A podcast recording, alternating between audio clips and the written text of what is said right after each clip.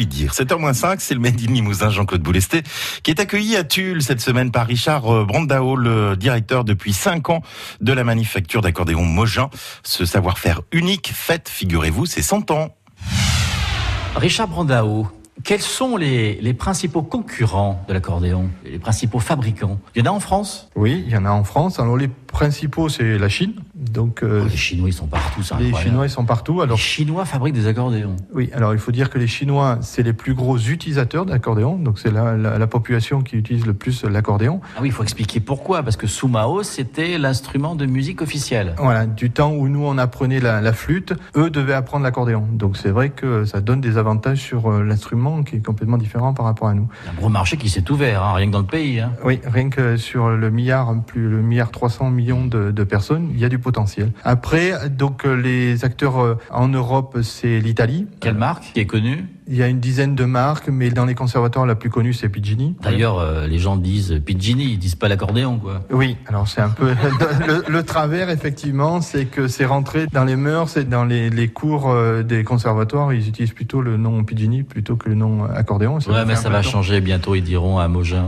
On y travaille, on y travaille, on y travaille, donc on se fait connaître dans ce milieu-là aussi. Donc alors les Chinois, les Italiens. Oui, et après sur la France, donc on peut dire qu'il reste trois fabricants accordéon. Donc euh, le plus petit c'est Cadence donc euh, dans le Périgord euh, à Sarlat. Après c'est Cavagnolo à Lyon qui est spécialisé sur les instruments numériques, des synthétiseurs en forme d'accordéon. Mais eux ne fabriquent pas les pièces, ils font de l'assemblage. Nos confrères oui font beaucoup plus d'assemblage que nous parce qu'ils sont pas équipés comme nous, ils n'ont pas tous les savoir-faire en interne, donc ils font de l'assemblage et ils sous-traitent pas mal de choses sur l'Italie qui est important sur le nombre de sous-traitants dans le monde de l'accordéon. L'accordéon, c'est combien de pièces au total Sur un accordéon moyen, si on compte toutes les, les pièces, avec les, les, musiques comprises, sur un moyen, c'est 8000 pièces. Regardez hein, sur francebleu.fr, euh, vous verrez quelques photos, c'est assez impressionnant.